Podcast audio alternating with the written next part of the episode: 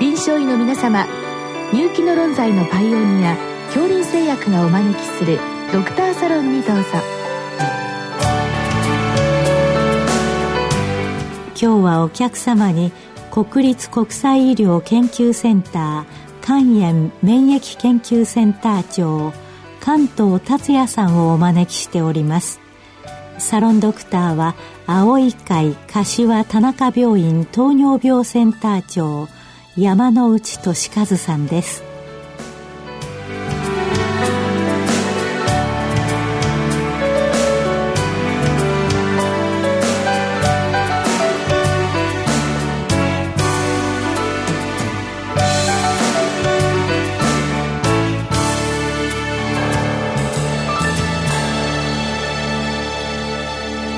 関東先生よろしくお願いいたします、はい、よろしくお願いいたします。今日は新潟県五泉市の先生からのご質問です。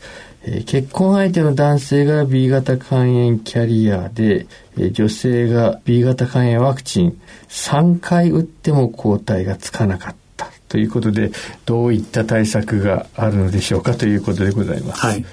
先生このあの抗体がつきにくいケースっていうのはやはりあると思うんですけど、はい、この肝炎ウイルスの場合、はい、抗体つきにくい例ですね、はい、なんか理由といったもので分かっているものあるんでしょうか？はい。あの、まあ、B 型肝炎ワクチンの後で抗体がつかない理由っていうのは、まあ、いくつか、あの、言われているんですけれども、はい、あの、まず、成人のあの方に B 型肝炎ワクチンを打った場合の、まあ、その後の抗体ができるできるつくつかないっていう話に、はい、まあ、限ってお話ししますと、やっぱり男性の方が女性よりもつきにくいと。いう結果は出ています。精査があるんですね。そうですね。それ以外にはですね、あの、肥満の方ですね。で、BMI でいうと25を超えるような、まあ、かなり肥満の強い方はやはり抗体がつきにくいと。いうことは言われていますし、あとは、あの、まあ、体の免疫状態ですね。まあ、これが少し、まあ、健康な方に比べて低下しているような方、まあ、例えば、あの、肝臓の病気で、まあ、重症の方とか、あるいは免疫不全ウイルスっていうのがありますけれども、それをまあ感染しているような方とか、こういう方はやはり B 型肝炎ワクチンの抗体があのつきにくいということは分かってきています。まあ、免疫機能が低下しているという場合は、まあ、理由としてはよくわかりますけど、はい、まあ、精査になるとちょっとまだわからないですからね。そうですね。まあ、これはちょっと理由がよくわかってないですね。うん一般的にはこれどのぐらいで、まあ、どのぐらいのパーセンテージでつくんでしょうか、はい、そうですね。あの、まあ、現在日本に、まあ、使えるえー、B 型肝炎ワクチンで2種類あると思うんですが、うんうん、まあ、いずれもやはり成人にワクチンを、うん、まあ、同じスケジュールで打った場合は、うん、まあ、大体90%以上の方は、うん、あの B 型肝炎の抗体ですね。HBS 抗体って言いますけれどもまあ、これが陽性になると言われています。ああそうですかこれはあの、ワクチンとしては比較的珍しく3回打ちになってますね。ね他のに比べても。はいまあ、つきにくいんでしょうか。そうですね。うん、やはり、あの、非常に反応の良い方は、おそらく1回、うん、あるいは2回でもついていると思うんですが、うん、まあ、ただ、あの、従来、まあ、3回打ちという形で決められたスケジュールで打った時の、まあ、結果で、今、いろんなことが進んでますので、あの、これはもう3回必ず打ってくださいっていう形で、あの、考えられていると思います。これはあの、まあ、よくこのウイルス関係ですと出てくるんですが、変異株っていうのが出てきちゃってんじゃないかっていう気もするんですが、これい。かがでしょう、はい、そうですね。あの、ご指摘の通りで、まあ、研究的なところに、まあ、話がいくんですけれども、ワクチンエスケープ株ですね、うん、まあ、そういったウイルスのあの、まあ、タイプっていうのがですねこれワクチンのあの抗原っていうところにあの変異が入っている、まあ、ウイルスが、まあ、実は検出されているケースがあります。まあ、ただこれがあのどんどん自然界で増えているかというとですね、まあ、そういうことはないので、まあ、現時点ではですねあのあまりあのワクチンの効果等には、まあ、影響しないと考えていいのではないかと考えられています。そうですか、はいただまあこの手の抗体永久というのはほとんどないんで、まあこの肝炎ワクチンもまあやがて消えていくんでしょうね。えー、うねはい。まああの医療従事者の方の話とか聞きますとですね、まあせっかく一回ワクチン打ったのに、まあ次あの調べてみると効果が消えていたと、うん、抗体が消えていたという方、まあいらっしゃいますよね。うん、でやはりあの、まあ最初一度抗体価がまあ高くなっても、うん、まあ長期間こう見ているとですね、だんだんだんだんやっぱり抗体価下ががってくる方が多いみたいですね。えーただ、あの、肝炎に関して言えば、まあ、時々聞きますのは、まあ、これ、抗体消えても、実際に感染を起こすですね、これは非常に少なくなって、結構有効なんだっていう話も聞きますが、はい、そうですね。まあ、実はこれ、あの、海外のデータでもあるんですけれども、うん、あの、まあ、いわゆる定期接種っていう形で非常に幼少の時にあの B 型のワクチンを打った方が、まあ、その後一回抗体がついて、うん、まあ、その後消えていてもですね、うん、まあ、急性肝炎には、まあ、なかなか発症しないということで、まあ、約20年から30年ぐらいはそのワクチンの感染防御効果は持続しているというデータが、まあ、実はあります。でおそらく、まあ、抗体を、まあ、維持することも非常に重要なんですけれども、うん、ワクチンを接種することによって、まあ、何かそのウイルスに対するですね、まあ、ちょっと難しい言葉で言いますと、細胞性免疫っていう、まあ、いわゆる免疫系があのうまくまあ、作動するような形で B 型の感染を防止しているような、まあ、基準がですね、打った方には生まれているというふうに考えられています。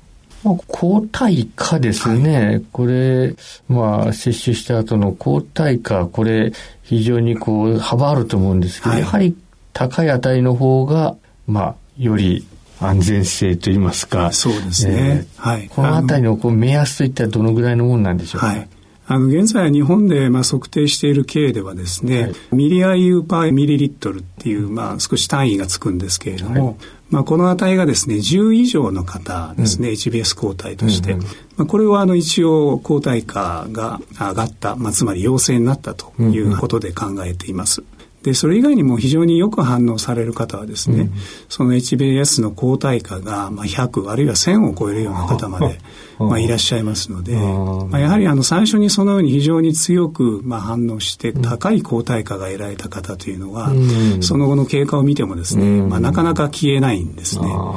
まあ、ですので、そういったあのまあ、ワクチンによって非常に高い抗体価を、まあ、誘導できる方っていうのはその後もずっと、まあ、防御効果も極めて高いレベルにあると考えていいんじゃないかと思っています。さてこのご質問の確信ですが、はい、まあ、つかないんですけどどうしたらいいか、ということです。これ非常に難しい実はご質問で、はい、まあ、こうすればいいという、まあ、あの王道がですねあるわけではないんですが、まあ、ただあのよく今こう再接種という形で行われているのはおそらく成人の場合ですと医療従事者の方ではないのかなと思うんですね。まあ、例えば最初にあの HBS の抗体を測って、まあ、マイナスだった方に、うん、まあ、感染を防御するために医療従事者の方にですね、うん、ワクチンを打つことが、まあ、各病院で行われていることが多いと思うんですですけれども、で翌年にまあ例えばもう一度 S の抗体を調べたときに、はい、まあ、せっかくまあ打ったのについていないと。まあ、先ほどで言うと10までいってない方ですね、はい、こういう方にはもう一度じゃあ打ちましょうっていうことになることが多いんですね。まあ、つまり最初の3本、まあ、これを1シリーズと言いますと、うん、まあ、翌年2シリーズ目を打つと。また3本打つと、うん、これがあの多くあの行われていることだと思います。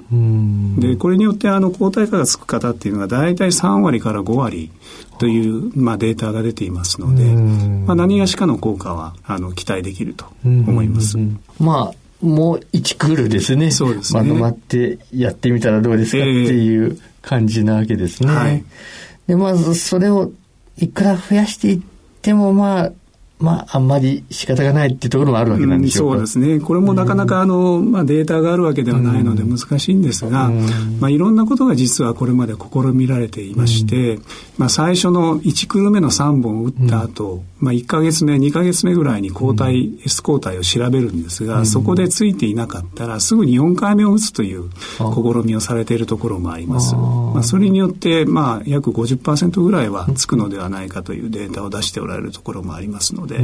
まあ、そういうやり方もまあ可能かなというふうに思います。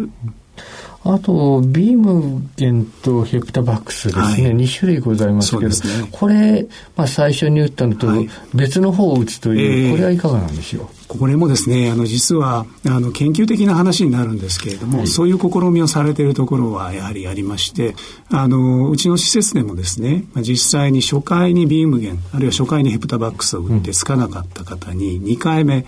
うん、同じビームゲン、あるいはヘプタバックス、うん、あるいは違う組み合わせですね、うん、初回ビームゲンの方、2回目ヘプタバックス、このような形でね、打ち方を変えたときに抗体のあの値がどれぐらい上がるかっていうことを調べてみたんですが、はい、あの、私どものデータでは、うん、あの種類を変える方がですね、うん、あの抗体を獲得した方の割合は若干多かったです、うん、ですからそれも一つ試みられてもいいかもしれないと思っています、まあ、そうしますと現状ですとまあ次に第2来るとして、はい、まあ、同じ3回打つときに、まあ、別の方を選んでやってみるというのが、えー、まあ、現状経験的かもしれませんけど、そうですね。まあ、ベストの方法だという。それ一つの、まあ、試みられていい方法ではないかなと思います。でもそれでもつかないともうこうなりますと実際に感染を起こした時にもうすぐにガンマグロブリンを打った方がいい、ね、という感じでしょうか。ううね、まあ、ただあの、まあ、今感染防御、まあ、いわゆる予防ですよね。うん。まあ、例えばあのこのお問い合わせいただいている方でしたら、うん、まあ、あのパートナーが B 型肝炎のキャリアであるということですから、はい、まあ、やはり性交渉の時に、うん、まあ、コンドームを使われるとか、そのような防止策っていうのは講じてしかるべきだと思いますし、やはり血液の扱いにまあ注意していただくっていうことも感染防止にはまあ極めて重要なことだと思います。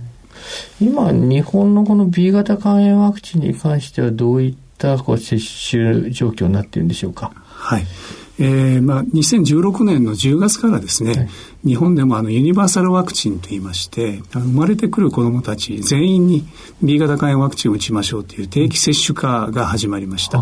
まあ、ですので今生まれてこられている赤ちゃんには B 型肝炎のお母さんから生まれた、うん、いやそうでないそれを関係なくですね、まあ、全員にあの B 型肝炎ワクチンをあの予防接種として打つような形になっています、うんまあ、ただあのその2016年10月以前に生まれた、まあ、若いあの世代の方々ですね、まあ、そういった方々はあのお母さんが B 型肝炎の方でなかったら、あのいわゆる B 型肝炎ワクチンを打ってられないので、まあ、B 型の抗体を持っている可能性は極めて低いです、ですからそういった若い世代は特にですね、あの B 型の、まあ、今日お問い合わせいただいているようなケースとか感染の方と接する可能性がある場合には、まあ、積極的に任意接種といいますけれども B 型肝炎ワクチンを打つことが推奨されていると思います。まあ、事実上最近は性感染症化しているわけですから、そうね、まあそういう意味では思春期あたりの方あたりから打っていってもいいのではないかという、はい、まあそういう状況になっていると考えてよろしいわけですね。その通りだと思います。どうも先生今日はありがとうございました、はい、どうもありがとうございました。